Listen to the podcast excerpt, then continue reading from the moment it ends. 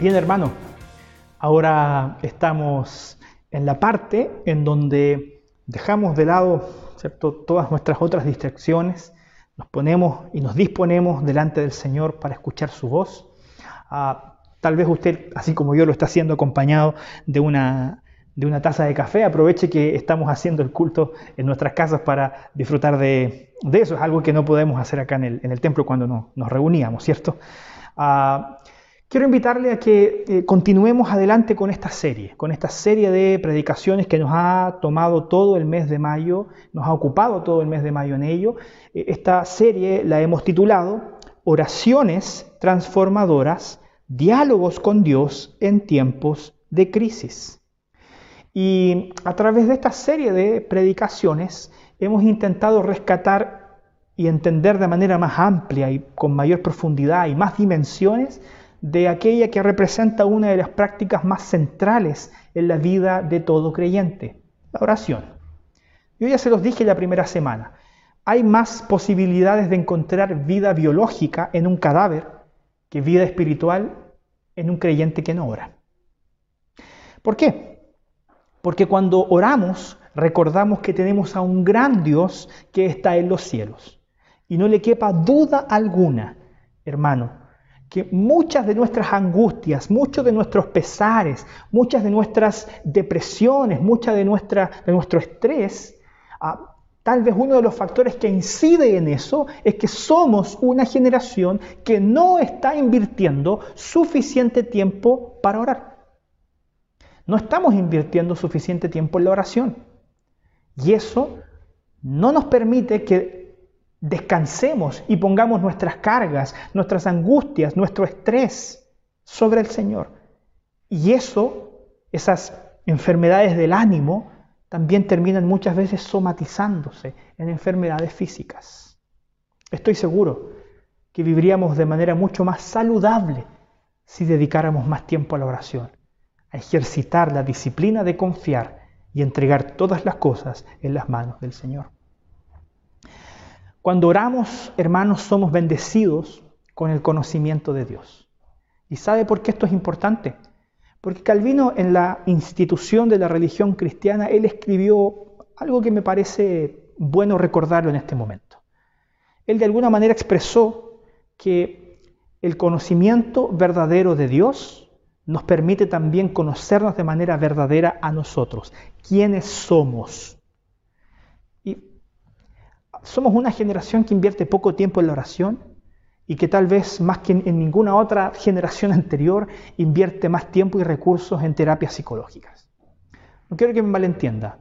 No creo que sea inadecuado, pecaminoso o inapropiado ayudarse con terapias eh, psicológicas. Tenemos muchos hermanos queridos que eh, ejercen esa profesión y lo hacen con temor del Señor. Pero quien realmente entiende tu alma, y quien realmente puede descifrar las cosas que hay en tu corazón es el Señor. Los terapeutas pueden ayudar, pueden ayudarte en muchas áreas, en muchas dimensiones, pero quien realmente te conoce tal cual tú eres y puede desenmarañar aquellas luchas internas que traen sobre ti culpas, cargas, angustias y ansiedades, es el Señor. Invierte más tiempo en buscar al Señor. Invierte más tiempo en conocer al Señor. Y cuando conozcas más al Señor, entonces también te vas a conocer de mejor manera a ti mismo. Podrás comprenderte mejor desde la óptica de aquel que te creó, de aquel que te puso nombre, de aquel que te conoce desde antes de la fundación del mundo. Y hoy día vamos a hablar sobre una muy interesante oración, es la última oración. Ya la próxima semana Vamos a comenzar con una nueva serie de mensajes. Y en esta última ocasión quiero invitarte a considerar la oración del rey David en el Salmo 51. En este salmo, David escribe una oración que representa un diálogo con Dios. Es un diálogo con Dios acerca de errores y culpa. Es un diálogo con Dios acerca de errores y culpas. Y como cada semana lo hacemos, quiero invitarte a que primero, antes de sumergirnos en el texto mismo, comprendamos un poco acerca de su contexto. Cada texto tiene un contexto. el cual nos ayuda a comprender de manera más profunda qué es lo que la Biblia nos quiere decir y enseñar. Así que eh, me disculpa si los sermones son muy largos porque dedico mucho tiempo al contexto, pero no le quepa duda alguna que es esencial, fundamental, para que usted tenga la garantía de que lo que se está predicando es lo que realmente la Biblia dice. ¿Y qué vemos nosotros en el contexto? La oración fue escrita por el rey David. Y en el momento en que él escribe esta oración, el rey David estaba viviendo tal vez uno de sus mejores momentos en la vida. ¿sí? Él estaba viviendo en el momento de mayor prosperidad. Voy a ponerlo de esta manera. Él estaba en la cresta de la ola, ahí arriba, eh, realmente ah, satisfecho con todo lo que él había conseguido y construido gracias al Señor. Hubo un tiempo en que David pasó tiempos en el desierto. Él pasó de hecho muchos años en el desierto, arrancando y escondiéndose de aquel que lo quería matar, que era el rey Saúl. Él había superado todas esas dificultades, él ya no vivía en el desierto, él había ahora sido nombrado rey sobre Israel, vivía en el palacio, y estaba no solamente eh, muy satisfecho con esa posición, sino que también además él contaba con el aprecio de todas, eh, de todas las personas que eran parte de esta nación. Porque con el rey David se manifestó de manera más amplia la extensión geográfica de em, la nación de Israel. Las naciones vecinas tenían temor de Israel porque em, tenían gran poderío. Em, además tenía mucha riqueza económica. David había logrado construir una nación estable, una nación en donde las personas vivían tranquilas. Y él estaba entonces muy satisfecho viviendo en su palacio. Pero hay algo que es importante que nosotros tengamos, tenemos que mencionar. La Biblia constantemente nos dice que son pocas las personas que se extravían o que se pierden cuando están en el desierto es más frecuente, según la Biblia, que las personas se extravíen, pierdan o se aparten del camino del Señor cuando ellos viven en tiempos de palacio. ¿A qué me refiero? Esto ya, esta ilustración ya la hemos contado en otras ocasiones. Los tiempos de palacio son los tiempos en los que uno vive con plenitud cuando no hay grandes dificultades en nuestra vida, cuando nos está yendo bien en lo laboral, cuando hay estabilidad, cuando hay alegría, cuando no hay enfermedad en nuestra vida. Tiempos de palacio, tiempos en los que nos sentimos satisfechos. Los tiempos de desierto, por el contrario, son los tiempos en los que sufrimos angustia, hay enfermedades, hay estrechez económica, nos atacan eh, de alguna manera eh, los conflictos tal vez familiares, la muerte de algún ser querido, tiempos de desierto tiempos en donde necesitamos más del Señor. Fíjese que cuando David estaba en los tiempos de desierto, siendo perseguido, su vida peligrando, ah, teniendo que arrancar de un lugar a otro, ¿sabe lo que hacía David? Escribía salmos, cantaba al Señor, alababa al Señor, buscaba más de su presencia. David no se extravió de la presencia de Dios estando en tiempos de angustia y dificultad. Él se extravió cuando estaba viviendo en el palacio en tiempos de palacio, en tiempos de alegría y tiempos de prosperidad. David no se perdió en el desierto, David se perdió estando en el palacio. Y el contexto de este Salmo 51, después usted lo puede comprobar ahí en su Biblia, eh, voy a tratar de decir esta vez sí la, cita correcta, porque la, el, domingo pasado la dije equivocada, me, equivoqué en un capítulo con respecto al contexto. Eh, el segundo libro de Samuel, entre los capítulos 10 al 12, cuentan el contexto en donde surge este salmo, que es el número 51. Y voy a contar la historia de estos tres capítulos de una manera resumida, identificando algunos aspectos muy notorios en la vida de David, que después tiene mucha relevancia en cómo él escribe y qué él escribe cuando ora al Señor. Y lo primero que vemos en el contexto es que David se había transformado en un hombre sin causa. ¿A qué me refiero con un hombre sin causas? En los tiempos en que él debía estar en el campo de batalla, junto con sus ejércitos, liderándolos en, la, eh, en el enfrentamiento, él estaba en su palacio descansando. David había perdido sus ideales. David se había transformado en un hombre sin batallas que luchar. un hombre que se había acomodado, que se estaba embriagando de su propio poder y que, vamos a verlo más adelante, eso le trae tremendas consecuencias para su vida. Un hombre sin causas, un hombre que entró tal vez en depresión, aún estando en la, en la prosperidad de su vida, un hombre que no tenía motivos para levantarse en la mañana. Que David no tuviera causas también lo transformó en un hombre sin agenda. David revisaba su teléfono, ¿cierto? el último iPhone, era el rey, así que lo podía comprar. Miraba su agenda y no tenía muchos compromisos. David no tenía tal vez voluntad para levantarse antes del mediodía. Y tal vez cuando se levantaba, David salía al balcón de su habitación, mandaba a pedir un jugo de naranja que le trajeran eh, el periódico del día para leer en su balcón eh, el diario mientras tenía en su mano un jugo de naranja disfrutando del clima. Y un hombre sin agenda o se volvió un hombre ocioso que tenía tanto tiempo que estando tal vez en el balcón de su habitación haciendo tal vez nada, tuvo tiempo de mirar a una mujer que a la distancia se estaba bañando. Tuvo tiempo de mirar a la distancia a esa mujer, desearla en su corazón y tuvo tiempo suficiente para tramar cómo traerla a su palacio para consumar una relación de adulterio con ella. Un hombre sin agenda, un hombre ocioso que entonces comienza a tomar malas decisiones. David era un hombre sin causa y un hombre sin agenda. Que no tuviera causa ni agenda transformó también a David en un hombre que no tenía límites. Estaba tan embriagado de su poder, estaba tan convencido que siendo el rey podía hacer lo que a él se le viniera en gana, que ni siquiera consideró la gravedad de tomar a una mujer casada, y no casada con cualquier persona, estaba casada con uno de sus oficiales del ejército. No le importó. No le importó la trajo a su, a su habitación y consumó con ella una relación de adulterio, porque se extravió de los límites.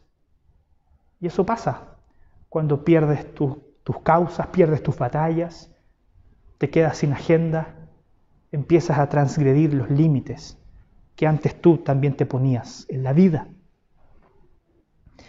Y esto, por supuesto, también desembocó en que descubramos que David se transformó en un hombre sin principios. No tenía causas, no tenía agenda, ya no tenía límites y por supuesto entonces perdió todos sus principios. Porque fruto de la relación que él tuvo con Betsabé, ella quedó embarazada. Y fíjese, para ocultar lo que había sucedido, David, en su tiempo de ocio, Tuvo tiempo de urdir un plan. ¿Qué hizo? Mandó a llamar a Urias. Mandó a llamar a este eh, oficial de sus ejércitos que estaba dando la batalla por él. Estaba luchando por él en el campo. Mientras él se acostaba, y disculpe que lo diga de esa manera, con su esposa. Lo manda a llamar y le dice, yo no sé si usted alcanza a percibir la hipocresía de David cómo él es capaz de disfrazarse de un personaje despreciable. Él recibe a Urias y tal vez lo abraza y le dice, Urias, bienvenido a mi palacio. Sé que has estado luchando muy duro, así que quiero recompensarte. Quiero que esta noche vayas a tu casa y pases una noche con tu esposa, disfrutes de tu familia. Pero David quería ocultar el hijo que había concebido con Betsabé de manera adúltera. Quería disculpe que lo, exprese de esta manera, quería pasarle gato por liebre. Quería que Urias durmiera con su esposa para que después su esposa le dijera, este bebé que está aquí es tuyo. Y no era de él, era de David. ¿Se dan cuenta, hermanos? La, la perversidad del corazón de David en ese momento para urdir ese plan. Pero Urias era un hombre bastante, en ese momento bastante más leal y bastante más eh, sabio que David. Y él no va a su casa a pasar la noche con su esposa. Él se queda durmiendo fuera de casa. Y cuando David pregunta, ¿cómo le fue a Urias? Quiero saber cómo estuvo esa, ah, esa, noche de pasión en, en, su casa. A Urias le dice, no fui a mi casa. Y David le queda mirando y dice, ¿por qué no fuiste a tu casa? Yo te di permiso, te traje del campo de batalla. ¿Qué pasa por tu mente que no, no eres capaz de disfrutar de este regalo que yo, que soy tu rey, te estoy haciendo? Urias lo quedó mirando y dijo, ¿sabe qué, rey? No me parece justo, no me parece adecuado que mientras mis hombres están muriendo en el campo de batalla, yo esté disfrutando de mi familia y de mi esposa, siendo que ellos no pueden hacerlo. Urias era un hombre leal, lo que le faltaba en ese momento al rey David. Con su ejemplo, Urias le estaba diciendo a David, tú no eres leal. Porque mientras nosotros estamos en el campo de batalla luchando por esta nación, tú tienes tiempo suficiente en este palacio para no solamente mirar a mujeres casadas, sino que también seducirlas y acostarte con ellas. David perdió todos sus principios. Tan obnubilado estaba, tal vez embriagado de su poder, que esa actitud de Urias le molestó, la lealtad de Urias hacia sus hombres le molestó y escribió una carta. Escribió una carta que en la práctica era una sentencia de muerte para Urias. La escribió, la selló con el anillo del rey y adivina quién se la pasó, al mismo Urias. Urias, toma, lleva esta carta a tu general, ¿cierto? Joab, que estaba en el campo de batalla, llévale esta carta. Joab era uno de los hombres más fieles a David. Urias era tan leal a su rey que él no abrió la carta. Entendía que eso podía ser incluso castigado con la pena de muerte. Él no abrió la carta y no sabía que él llevaba en su propia mano a el general del ejército su propia sentencia de muerte. Cuando Joab abre la carta dice, pon a Urias en el lugar más peligroso, porque quiero que él muera. Así sucedió. Joab fue obediente a David, lo puso en el frente de batalla, en el lugar más peligroso, y Urias falleció, siendo engañado. Urias falleció por el capricho y el pecado de un rey hambriento y, perdón, embriagado de su propio poder. David no tenía principios. David los extravió por completo. David se transformó no solamente en un hombre sin causa, sin agenda, sin límites y sin principios. David se transformó en un hombre sin la aprobación de Dios. Sin la aprobación de Dios. Él podía aparentar frente a su nación, ser un gran rey, un rey bondadoso, un rey sabio, un rey inteligente. Pero Dios conocía su corazón. El Señor no se compraba esa máscara de gran rey que David se había construido. El Señor conocía el corazón de David. ¿Y sabe lo que hace Dios? Dios envía a un profeta al palacio, el profeta Natán. No sabemos mucho de Natán, pero lo que yo sí puedo desprender de lo que conversó con David es que Natán era un profeta muy valiente. Natán le pide una entrevista a David. Le dice, él era profeta, los reyes acostumbraban a recibir a los profetas en su palacio, a, tener audiencias con él. Natán le dice, querido rey David, quiero tener una audiencia contigo. ¿Ok? David miró su agenda, miró lunes a viernes, no tengo nada que hacer. El día que tú quieras, Natán, ven, yo te recibo en mi casa. Así fue. Natán llegó a su casa, tal vez David le ofreció un té con galletitas, que sé yo, se sentaron en el despacho a conversar, hablaron de la vida, de los hijos, hablaron de el reino, hablaron de quizás qué cosas, y en medio de esa conversación, Natán le cuenta una historia a David. Natán le dice, mira, yo escuché esta historia por ahí y quiero contártela para ver qué te parece. Había un hombre en tu reino que tenía una sola oveja, era un hombre pobre, y tenía una sola oveja. Y esta oveja él la estimaba mucho porque incluso la criaba como a una hija y era de, gran estima para toda la familia, porque era su, oveja, su única oveja. Vivía en la casa con ellos, comía con ellos, era una, era una oveja muy, muy querida. Y en tu reino también había otro hombre que tenía cientos de miles de ovejas. Un hombre rico, un hombre con influencia, un hombre poderoso, con muchas ovejas. Y un día este hombre rico recibe a una visita en su casa. Y para poder agasajar la visita que había llegado desde lejos, él decide cocinar una oveja. Pero, en vez de tomar una de las ovejas que él tenía, que eran cientos de miles, él tomó la oveja de su vecino. Tomó la oveja de ese hombre pobre, la única que tenía, una oveja que era querida y amada por la familia, para cocinarla. David, no sé, me imagino que, que, se pone de pie y dice, ¿dónde escuchaste esa historia? ¿Dónde está ese hombre rico? ¿Dónde está ese hombre perverso? Tiene que venir aquí a comparecer delante de mí porque le voy a hacer pagar por su perversidad.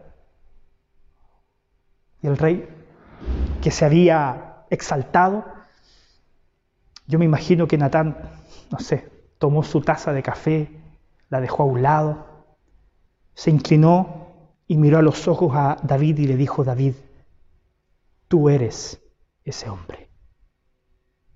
David, tú eres ese hombre.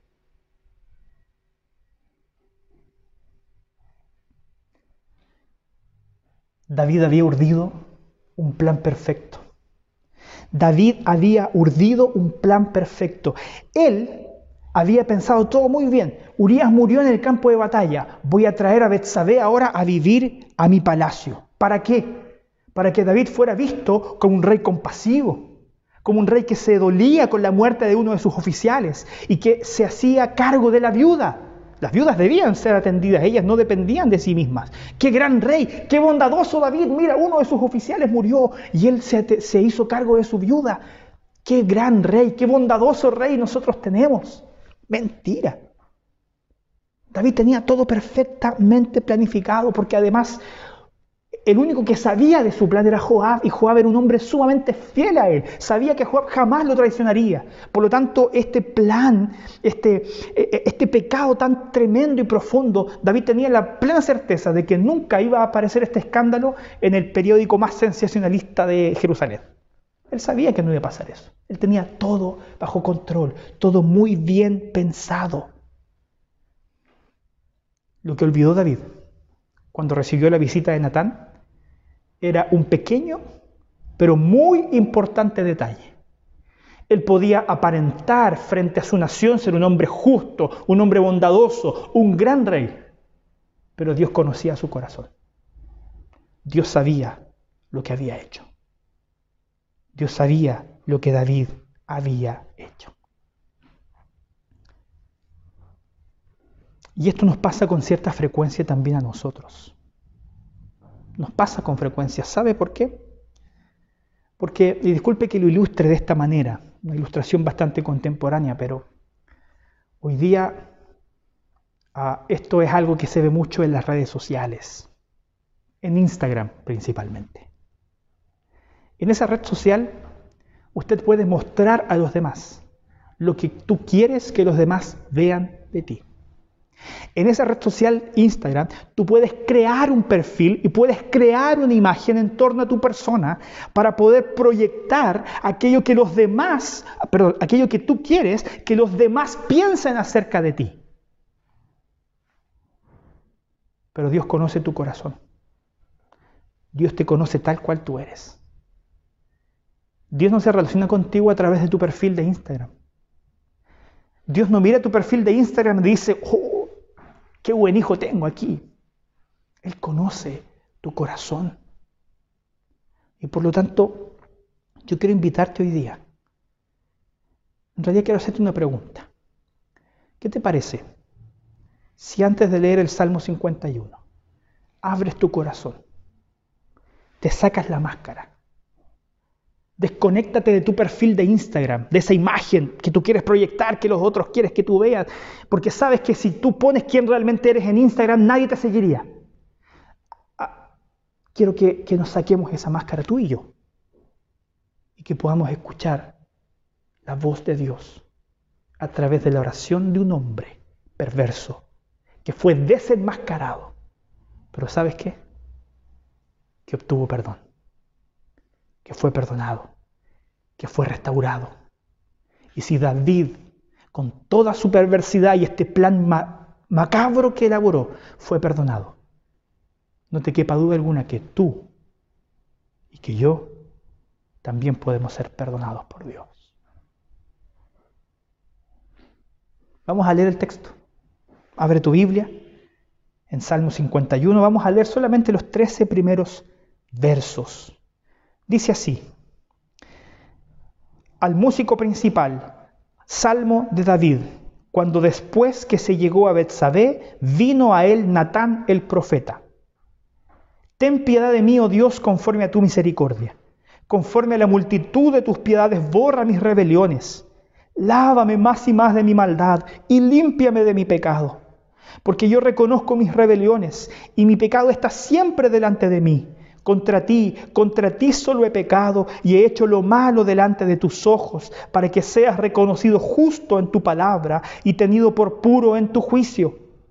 He aquí, en maldad he sido formado, y en pecado me concibió mi madre. He aquí, tú amas la verdad en lo íntimo, y en lo secreto me has hecho comprender sabiduría. Purifícame con hisopo y seré limpio Lávame y seré más blanco que la nieve. Hazme oír gozo y alegría y se recrearán los huesos que has abatido. Esconde tu rostro de mis pecados y borra todas mis maldades. Crea en mí, oh Dios, un corazón limpio y renueva un espíritu recto dentro de mí. No me eches de delante de ti y no quites de mí tu santo espíritu. Vuélveme el gozo de tu salvación y espíritu noble me sustente. Entonces enseñaré a los transgresores tus caminos y los pecadores se convertirán a ti. Vamos a leer solamente hasta el verso 13 ah, por, dos cuestiones. Primero por una cuestión literaria que ah, no, voy a tener tiempo para explicar, pero también por cuestiones de tiempo. ¿sí? No, no quiero romper ningún récord hoy día a través de, esta, eh, de este mensaje, de esta predicación.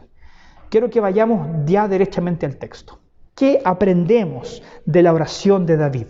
En esta oración hay tres cosas que yo quiero transmitirte de manera muy, muy, muy puntual. La primera de ellas es que David expresa un deseo. Lo primero que nosotros vemos en el texto es que David expresa un deseo. ¿Cuál es el deseo de David? Ser perdonado. David reconoce su pecado y expresa su deseo de ser perdonado por Dios. Y lo hace a través de cuatro expresiones. Este deseo es expresado por David a través de cuatro expresiones y las vamos a ir viendo una por una. Verso 1, ten piedad de mí. Primera cosa, ten piedad de mí. Piedad, o, también como puede ser una traducción, una traducción alternativa, ¿cierto? Misericordia, es cuando Dios no nos da aquello que merecemos. Tal vez pueda usted guardar esta, esta manera de definir algunas palabras en su mente. Cuando hablamos de justicia, hablamos de eh, dar al pecador lo que merece. La justicia de Dios es eso, dar al pecador lo que merece. Por otro lado está la palabra gracia. ¿ah? Justicia es dar al pecador lo que merece. La palabra gracia es darle al pecador lo que no merece. Por eso es gracia un don inmerecido. Misericordia o piedad es, Señor, no me des lo que merezco. ¿Nota la diferencia? Justicia, dar lo que se merece. Piedad, no dar lo que se merece. Gracia, dar lo que no se merece. David está pidiendo misericordia. Es por eso que cuando la Biblia dice que cuando las misericordias de Dios se renuevan cada mañana, con eso el Señor nos está diciendo que lo que nos hace despertar cada día no son nuestros méritos, sino que es su profundo y tremendo amor por ti y por mí. David está pidiendo, Señor, manifiesta tu amor sobre mi vida y perdóname. Ten piedad, ten misericordia de mí.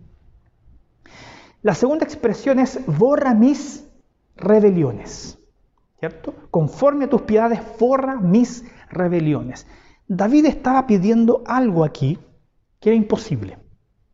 ¿Por qué? Porque la imagen que pone David en nuestra mente es la imagen de un tribunal en donde el juez se sienta en su, en su banquillo para que el eh, imputado, ¿cierto?, pase delante de él. Y ningún juez en su sensato juicio, ¿cierto?, eh, atendería a la solicitud de David. David estaba pidiendo lo siguiente, a señor juez, yo quiero pedirle que usted olvide todo lo que yo hice. La justicia no funciona así. Usted lo sabe. No debería funcionar así. Las transgresiones, las eh, leyes que se rompieron, no se olvidan. El juez no puede hacerse el loco, si me disculpa la expresión. Él tiene que ah, sentenciar justamente, de manera proporcional. Ah, en aquella época no se borraba eh, las cosas que se hacían. Entonces, vemos que en esto Dios encuentra la manera de no borrar, de no ah, hacerse loco por causa de nuestras maldades, sino que de traer justicia sobre ellas. Y eso fue lo que hizo a través de la cruz de Cristo. Cuando nosotros hablamos de que el Señor perdona nuestros pecados, de que Él borra nuestras rebeliones, no es que sencillamente Él se tapa los ojos cuando nosotros estamos haciendo algo malo para de alguna manera decir, ok, no, no debía hacerlo. No, el Señor es un juez justo y Él no tendrá por inocente aquel que es culpable. Es por eso que envió a Cristo Jesús, su propio Hijo, a encarnarse como uno de nosotros, a vivir la vida que tú y yo no pudimos haber vivido y a morir la muerte que tú y yo sí debimos haber padecido. Y en ese acto el Señor castigó y aplicó su justicia sobre tus rebeliones y sobre mis pecados. El Señor no se olvidó de nuestros pecados, sino que añadió la justa retribución por ellos, pero no sobre ti, no sobre mí, sino que sobre su Hijo Jesucristo. Es por eso que cuando leemos en Colosenses capítulo 2, versículos 13 al 14, encontramos lo siguiente. Perdonándoos todos los pecados, anulando el acta de los decretos que había en contra de nosotros, que nos era contraria, quitándola de en medio y clavándola en la cruz. Sobre Jesús fueron puestos todos nuestros pecados y Él recibió la justicia que tú debiste haber padecido. Cristo recibió la ira que tú debiste haber recibido. Esa ira fue desviada para que tú pudieras ser hoy día alcanzado por el amor y la misericordia del Señor. En cuarto lugar, vemos que David pide, lávame más y más de mi maldad. El Señor no está olvidando nuestros pecados, el Señor pagó por nuestros pecados en Cristo Jesús. Y en base a eso David pide, lávame más y más de mi maldad. Este verbo aquí, de, lavar, apunta a una acción concreta y externa. Y este mismo verbo, lávame, es el que se utiliza frecuentemente en toda la Biblia para referirse al lavado de la ropa. O sea, David está pidiendo a Dios que Él sea lavado de las manchas del pecado, de manera externa y de manera concreta. Señor, lávame, porque el pecado ha traído marcas sobre mí que son visibles. Tú puedes limpiarlas. Ten misericordia. Paga por mis pecados en Cristo y quita estas manchas que hay sobre mí. Y en cuarto lugar, dice, límpiame de mi pecado. Pareciera ser que está repitiendo la misma idea, lávame de mis maldades y límpiame de mi pecado. La primera es una acción concreta, ¿cierto? Del verbo lavar como quien lava la ropa. Pero la segunda, el segundo expresión, el segundo verbo, límpiame, tiene que ver con una acción más profunda. Y esta expresión, límpiame, tiene que ver con una acción más subjetiva porque se asocia a muchos verbos en el Antiguo Testamento que tenían que ver con rituales de los judíos que tenía que ver con la purificación. Es decir, cuando un eh, judío se presentaba a una eh, ceremonia de purificación, él era limpiado. Entonces, esta limpieza, si bien se manifestaba de manera externa eh, y se practicaba de esa manera, sin embargo, ella tenía una implicación interna. ¿Para qué? Para que la persona que era purificada mediante ese rito sintiera la purificación y el perdón de Dios de manera interior. Es decir, que no solamente el externo fuera limpiado, sino que también lo interno. Son estas dos dimensiones. David manifiesta este deseo. Señor, yo quiero ser perdonado. Y lo hace a través de estas cuatro lindas expresiones. ¿Sabes por qué? Porque David se siente sucio. David se siente sucio y le pide a Dios que lo limpie. Señor, hay impurezas en mí. Límpiame. Ten misericordia. Derrama la gracia de Cristo sobre mí para, para que mis pecados sean cancelados, para que mis pecados sean olvidados por ti, porque ya hubo una justa retribución por ellos. Y límpiame, límpiame de las consecuencias eh, externas que ha traído el pecado sobre mí, límpiame de las consecuencias internas que también ha traído sobre mí. Señor, quiero ser perdonado. Es un deseo. Ese es el deseo de tu corazón. Ese es el deseo de tu corazón. Hay una segunda cosa que nosotros aprendemos de este texto. Lo primero es este deseo intenso, Señor, perdóname, a través de cuatro expresiones. Lo segundo es una confesión. David confiesa a Dios su pecado. Dice el verso 3, porque yo reconozco mis rebeliones y mi pecado está siempre delante de mí. David se para frente a este tribunal, que ya más o menos dijimos que, estaba en su mente antes, y, él dice, ok, eh, mire, ni siquiera tienen que leer el acta de los decretos de las transgresiones y de pecados que yo he cometido. O sea, ni siquiera lo lean. Yo estoy aquí para confesar. Eh, confesar que soy culpable de todo lo que se dice de lo, que, de lo que yo soy culpable. Así que, ¿qué le parece, Señor, si hacemos este juicio un poco más corto? Ah, no hay necesidad que usted traiga pruebas, ni mucho menos. Yo confieso mi delito, yo confieso mi pecado. Y me pongo delante de el Señor a su disposición. Esto es contrario a lo que usualmente sucede con nosotros. ¿Sabe por qué? Tal vez no es su caso, tal vez es el mío nomás, pero tal vez se siente identificado en algún aspecto con esto invertimos demasiado tiempo y energía en tres cosas. Primero, en huir de nuestras responsabilidades. Ah, en huir, en sencillamente soslayarlas, en no reconocer que hemos metido la pata, en no reconocer que hemos ofendido a otra persona, en mantener nuestra actitud de eh, como si nada hubiese pasado. Huimos Invertimos mucho tiempo en huir de nuestro pecado y en soslayar nuestras responsabilidades. Y, o también, si no huimos, lo segundo es que invertimos mucho tiempo y mucha energía en racionalizar nuestros pecados. ¿A qué me refiero con racionalizar? Con echarle la culpa a otro. No, lo que pasa es que yo soy así o, o hago tal cosa o digo tal cosa ah, porque así me criaron, así que es culpa de mis papás racionalizamos tanto nuestro pecado que siempre buscamos la manera de culpar a otros por lo que nosotros hicimos. Siempre a lo más llegamos a decir, no, si yo, ok, reconozco que me equivoqué, pero fue porque tal persona, ¿cierto? Porque fulano de tal dijo o hizo tal cosa. Por eso yo reaccioné de la manera en que reaccioné. Deja de racionalizar tu pecado, deja de echarle la culpa a otras personas de lo que tú estás haciendo. Porque no estás tomando la actitud de David. No te estás presentando delante del juez diciendo, Señor, me rindo, yo soy culpable y reconozco todo lo que hay en contra de mí. Lo reconozco, soy culpable. Esa actitud, esa actitud es la base del crecimiento y la madurez espiritual. Eso es lo tercero.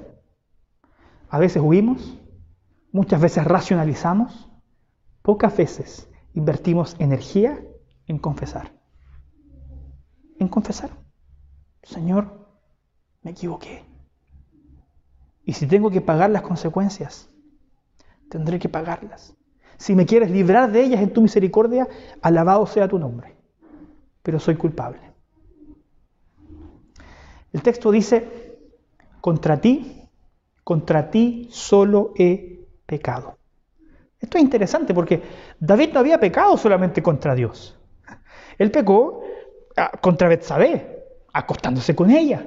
Él pecó contra Urias, tomando a su mujer para él. Él había pecado contra Joab, haciéndolo cómplice de un plan macabro. Él había pecado en relación a toda la nación de Israel porque él estaba siendo una persona que el rey no debía ser. Él, estaba siendo ah, poco leal con sus súbditos. Él estaba siendo una persona que traicionó la confianza de su pueblo. Pero fíjate en esto, David reconoce que si bien pecó en contra de cada una de estas personas, a quien principalmente le había fallado era a Dios. A veces nos falta tomar más conciencia, hermanos, de que cuando ofendemos a otros, cuando ofendes a tu esposa, a tu esposo, cuando pegas contra tus hijos o contra tus padres, estás pecando contra Dios. Estás ofendiendo a Dios. Fíjese que la siguiente expresión es, y he hecho lo malo delante de tus ojos. Cuando pecamos en contra de Dios, hacemos lo malo delante de sus ojos. Esta expresión, hacer lo malo delante de sus ojos, también puede ser traducida como entristecer a Dios. Ofendemos a Dios, entristecemos su corazón. Disculpe que lo ponga tal vez de esta manera un poco burda, pero hacemos pasar rabia a Dios. Le hacemos pasar malos ratos por cómo somos, por las cosas que decimos, por las cosas que pensamos y porque además actuamos con contumacia, con rebeldía, con un corazón endurecido, que no es capaz de reconocer realmente lo que hacemos, sino que o huimos de ella o lo racionalizamos echándole la culpa a otras personas. He aquí en maldad he sido formado y en pecado me concibió mi madre. ¿Sabe lo que hace David aquí? Él no solamente reconoce que es pecador, sino que también reconoce que él es pecador no desde que se acostó con Betsabé. Él es pecador desde mucho antes. Él nació en pecado. Y esta es una verdad bíblica y teológica que muchos de nuestros hermanos profesionales harían siempre bien en tener en consideración cuando ejercen sus trabajos. Nosotros no partimos de la base de que el ser humano es bueno. No partimos desde la premisa de la cultura secularizada, de la cultura humanista, de que el hombre es bueno y que mediante su propia capacidad puede alcanzar todo su potencial. Nuestra premisa básica es la que la Biblia anuncia. El ser humano es malo. Fíjese que yo eh, leía un material que estamos aplicando con nuestra hija, eh, un material de una eh, de una especie de eh, formación, de estimulación para la crianza temprana. Y esa, em, ese material decía, una de las primeras palabras que aprenden los niños es la palabra, tal vez usted lo sabe, no. La primera palabra que aprende un niño es no. ¿Y sabe cuál es la segunda? Mío. Entonces yo he visto, incluso eh, en mi propia hija, que cuando alguien tiene un juguete que le pertenece a ella y llega otro niño a jugar tal vez gentilmente con ella, no, es mío. ¿Quién le enseñó eso a los niños? Yo le pregunto a usted que es papá, también a ti que eres, que eres hijo, ¿quién te enseñó a mentir? Yo estoy seguro que ninguno de nosotros que somos papás nos sentamos con nuestros hijos y decimos, ok, mi, hijo, mira, ah, mentir es esto y yo te voy a enseñar a hacerlo porque es bueno que lo sepas. Nadie le enseñó a nuestros hijos a mentir. Ah, viene en su ADN, no sé, tal vez no es la mejor manera de decirlo, pero viene eh, eh, impregnado en cómo somos. Y David reconoce esa verdad, que nuestro corazón está de manera permanente en rebeldía en contra de Dios se inclina siempre hacia lo malo. Por lo tanto, el ejercicio natural no es la obediencia, el ejercicio natural es la desobediencia. Por lo tanto, el desafío que usted tiene y que por supuesto yo tengo es cada día luchar contra mí mismo. Es por eso que les digo, dejemos de echarle la culpa a los demás. Si sus pecados no son culpas de Satanás, son culpa suya, de su concupiscencia, de su corazón pecaminoso, luche contra usted mismo con la ayuda del Espíritu Santo y así va a madurar. Y así va a crecer, y así va a agradar a Dios, así va a glorificar su nombre.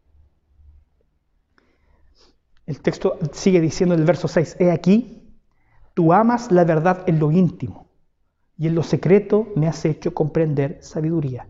Fíjese, el verso 5 y el verso 6, véalo en su Biblia, comienzan con la misma expresión, he aquí. ¿Sabe qué significa eso? Que David reconoce que todo lo que había hecho lo había hecho de manera consciente y voluntaria. Consciente y voluntaria. Él sabía que estaba haciendo lo malo delante del Señor. Él había sido advertido del pecado. Él sabía que el adulterio era malo. Él sabía que la mentira era contraria a los deseos y designios del Señor. Y aún así Él, de manera voluntaria y consciente, lo hizo. No pecamos nosotros porque, disculpe esta expresión, porque se me chispoteó. No peco porque alguien me obliga a hacerlo, porque alguien, o, o, porque de manera inconsciente lo hago. Siempre, siempre sabemos lo que hacemos porque la ley de Dios está escrita en nuestros corazones. Y usted también muy bien sabe que la conoce, la sabe, sabe que mentir es malo y aún así lo practicamos. Sabe que defraudar es malo y aún así lo practicamos. De manera consciente, confesemos a Dios nuestros pecados. Primero, David tiene un deseo, el deseo de ser perdonado. Este deseo se manifiesta a través de una confesión sincera. Abra su corazón, deje caer su máscara, muéstrese delante de Dios tal cual usted es. No huya ni tercerice su responsabilidad. Asúmala delante del Señor. Porque ¿sabe lo que eso va a producir? Porque hasta ahora el sermón es bastante triste, ¿cierto? Tal vez ahí en su caso usted está pensando, bueno, aquí ya termina esto porque ya tengo la cabeza llena de chichones. El salmo termina con una experiencia maravillosa. El salmo termina con una experiencia de restauración. Con todo lo pecador que era David, él encontró en la gracia restauración. Con todo lo pecador que ustedes con todo lo pecador que yo soy, podemos hallar restauración en la gracia de Dios. Y hay siete expresiones que las vamos a ver rápidamente, que yo quiero uh, también comentar contigo en esta hora. La primera, verso 7, purifícame con hisopo. Uh, el hisopo no es esa herramienta con la que a veces nos limpiamos los oídos, ¿no? Uh, el hisopo en aquella época era eh, era una, hoja que se mezclaba con, con, otras especies, con aceite, ¿cierto? Que ayudaba a limpiar. Purifícame con hisopo y seré limpio. Lávame y seré más blanco que la nieve. En esta afirmación, David me hace pensar que tal vez si usted hoy día llega a esta conclusión, voy a dejar de huir de mis responsabilidades o voy a dejar de tercerizar mis responsabilidades, de, racionalizar mi pecado. Y lo voy a confesar, me voy a acercar delante del Señor, voy a abrir mi corazón tal cual yo soy.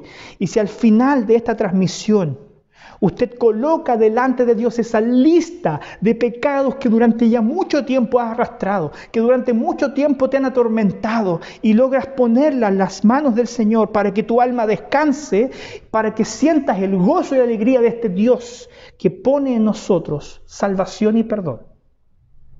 Entonces yo habré cumplido el objetivo de esta predicación. Pon, pon esa lista de cosas que te angustian, que te, que te añaden peso sobre tu alma en las manos del Señor. Porque Él es fiel y justo para perdonarnos y librarnos de toda maldad.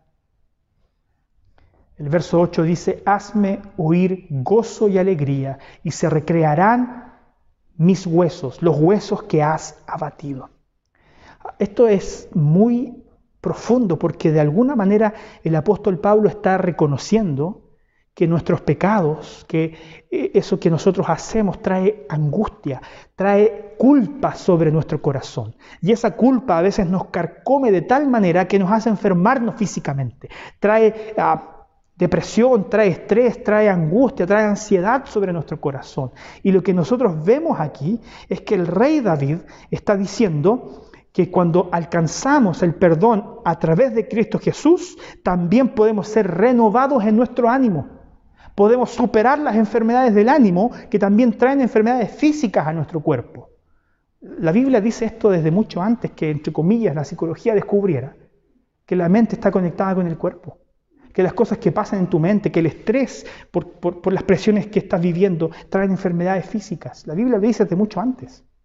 Y es por eso que dice, confiesa a Dios tu pecado Libérate de esas cargas, de esas angustias, descansa en el Señor y tus huesos que están abatidos, ¿cierto? Que, que, están podridos por dentro, serán renovados y tu ánimo será levantado. cuántas angustias, cuántos, ah, de cuánta ansiedad nos libraríamos si fuéramos capaces de ser una generación que invierta más tiempo en la oración, que invierta más tiempo en la presencia de Dios para ser restaurados, no solo espiritualmente, físicamente también. ¿Cuánto nos hace falta? Verso 9, esconde tu rostro de mis pecados y borra todas mis maldades. ¿Sabe qué? Dios no es como los seres humanos. Esta semana recién tuve una conversación. Perdonar no es olvidar. ¿Está bien? Ah, perdonar no es olvidar. ¿sí? Perdonar implica no tratar a la otra persona en función de aquella ofensa que tuvo en contra mía es no juzgar a la persona a través de la forma en que me ofendió. Probablemente la ofensa no sea olvidada, pero ya no va a ser la manera en que te vas a relacionar con ella. Dios no se relaciona contigo a través de tus pecados. No se relaciona contigo a través de esa apariencia que tú quieres proyectar hacia los demás, ¿cierto? Tu perfil de Instagram. Él se relaciona contigo y con tu corazón. Abre tu corazón. Expone tu pecado. Él te va a perdonar y te va a tratar como un hijo amado. Hoy día los niños estuvieron aprendiendo sobre el amor de Dios. Estuvieron aprendiendo sobre cuán profundo es el amor del Padre, que es capaz de abrazar al Hijo que se perdió durante meses despilfarrando el dinero que le pertenecía. Porque el amor de Dios es ancho, es alto, es largo, es profundo, como lo aprendíamos la semana pasada que es capaz de abrazar a personas como tú y como yo. Verso 10, crea en mí, oh Dios, un corazón limpio y renueva un espíritu recto dentro de mí. Para David no basta solo que el Señor borre sus pecados, Él también quiere que un espíritu recto sea construido en Él, que un corazón limpio sea creado dentro de Él. Porque muchas veces cuando solo pedimos perdón por nuestros pecados, es fácilmente eh, posible que volvamos a cometerlos. Es muy posible que si solo yo voy delante de la presencia del Señor y le digo, Señor, perdóname ah, por todo lo que hice, sin que el Señor eh, eh, nos transforme, ¿cierto? Intervenga mediante su Espíritu Santo, que nosotros volvamos a caer en lo mismo. Con esto, David está pidiéndole, Señor, yo quiero no solamente que me perdones, quiero que también me des un nuevo corazón, una nueva disposición. Quiero dejar de hacer aquello que me trae ah, tormentos sobre mi alma, que trae angustia sobre mi corazón. Quiero dejar de ser esclavo de esto que trae ah, tanto pesar sobre mi alma. Quiero entregarlo en tus manos y que tu Espíritu Santo me transforme para poder ser librado de esta esclavitud, para ser librado de este yugo pesado del pecado, que me ha traído tantos problemas. No me eches de delante de ti y no quites de mí tu Santo Espíritu. Aquí es importante hacer una aclaración, ¿ah? porque esta expresión no quites de mí tu Santo Espíritu puede ser confundida. En el Antiguo Testamento, y si me permite, quiero explicarle esto de la siguiente forma. Eh, en el Antiguo Testamento vemos que el Espíritu Santo no moraba en las personas, el Espíritu Santo visitaba a las personas. En el Antiguo Testamento el Señor podía poner el Espíritu sobre alguien, pero también podía quitarlo. Ya en el Nuevo Testamento esto es distinto. La Biblia dice que el Espíritu Santo fue derramado sobre nosotros como un sello de garantía de que somos verdaderamente hijos de Dios. Y nada ni nadie puede apartarte del amor de Dios y nada ni nadie puede quitar el Espíritu Santo si Él decidió habitar y morar en tu corazón. Por lo tanto, hoy día tenemos plena certeza de que si el Espíritu Santo vive y mora en mí, nada lo hará salir, nada lo desalojará de mi corazón. Pero ¿sabe lo que sí podemos hacer y que el apóstol Pablo lo dice? Sí podemos entristecer al Espíritu Santo.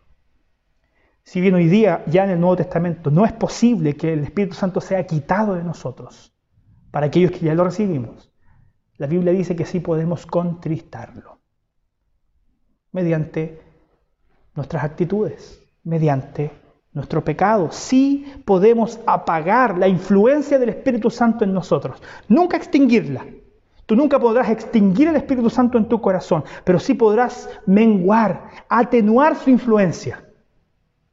En vez de querer darle eh, eh, fuelle al Espíritu Santo para que te cambie, para que te transforme.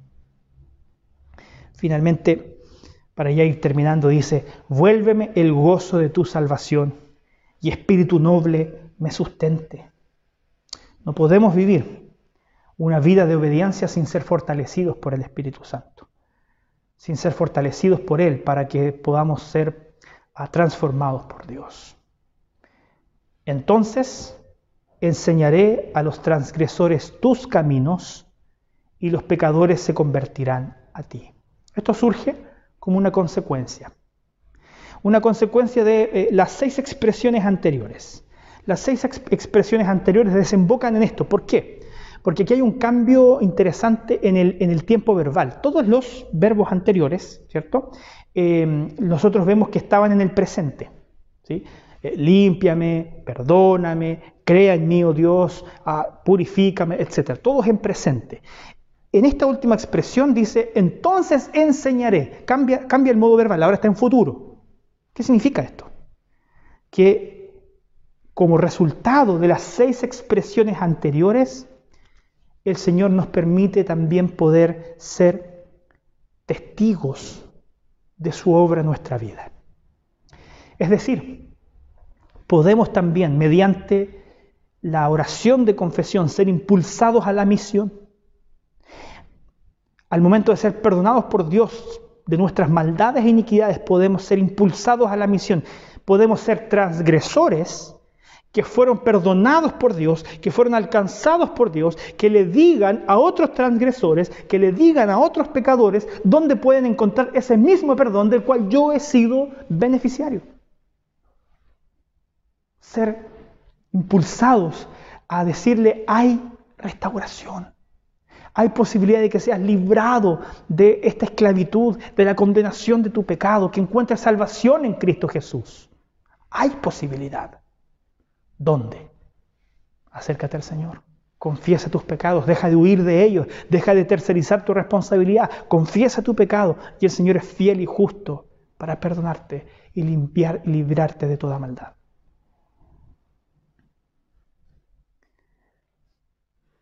Le dejo tres cosas para pensar y practicar. Primero, en su vida personal, familiar o profesional, ¿has recordado que Dios todo lo ve y todo lo sabe? Yo le hablo a, a su interior. No le estoy hablando al que usted aparenta ser. No, le estoy hablando a su perfil de Instagram, le estoy hablando a usted, en su corazón. Le estoy haciendo esta pregunta. ¿Tienes conciencia de que Dios todo lo ve? ¿Tienes conciencia de que Dios todo lo ve? ¿De que Dios no te va a juzgar por lo que pusiste y posteaste en tu Instagram? ¿Dios te va a juzgar por lo que Él ve en tu corazón? Entonces, ¿qué te parece, querido hermano? Si ya abrimos el corazón, nos dejamos de juegos y nos presentamos delante del Señor. Señor, así soy. Es lo que hay. Pero tú puedes hacer de mí algo mucho mejor. Él puede perdonarte, puede restaurarte, puede hacer en ti todas las cosas nuevas. En segundo lugar, ¿qué harás con esto de que Dios todo lo sabe y todo lo ve?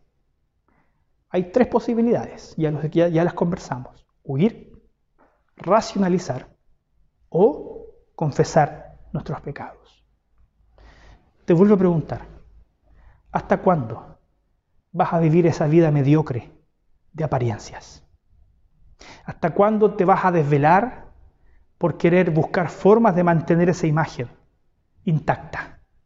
Esa imagen de un hombre bueno o una mujer buena, de un hombre que no se equivoca, de un buen padre, de un buen esposo, de un buen hijo, cuando en realidad tú sabes que hay muchas cosas en tu vida que manifiestan lo contrario. ¿Cuándo vas a madurar? ¿Cuándo vamos a crecer? ¿Cuándo vamos a darnos la oportunidad de dejar de luchar por una imagen que no somos? Y vamos a darle la oportunidad al Espíritu Santo de que Él haga de nosotros lo que Dios quiere hacer. Hermanos, hoy día el Señor nos da esa oportunidad. Hoy día el Señor te está dando esa oportunidad. Aprovechala. No la desprecies.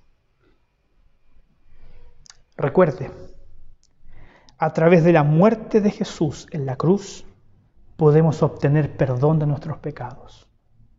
Podemos renovar nuestra alegría y podemos ser capacitados para cumplir la misión de decirle a otros transgresores dónde encontrar el perdón.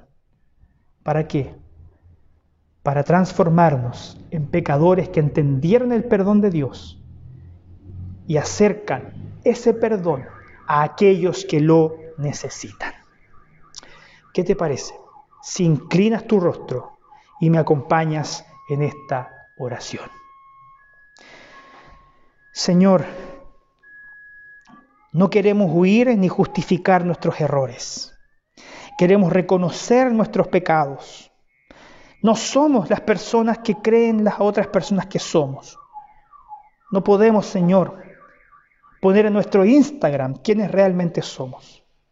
Pero tú nos conoces. Tú me conoces, Señor. Y quiero pedirte perdón, porque tienes el poder para lavarme. Tienes el poder de purificarme, de transformarme, de renovar mi espíritu, de sustentarme, Señor. Hoy día yo, junto con mis hermanos que están siguiendo esta transmisión, vamos a tu presencia, Padre. Queremos tu perdón. Queremos más de tu gracia. Lávanos, Señor. Purifícanos. Te lo pedimos, Padre, en el nombre de aquel que murió en la cruz para pagar nuestra deuda. Por Cristo Jesús. Amén.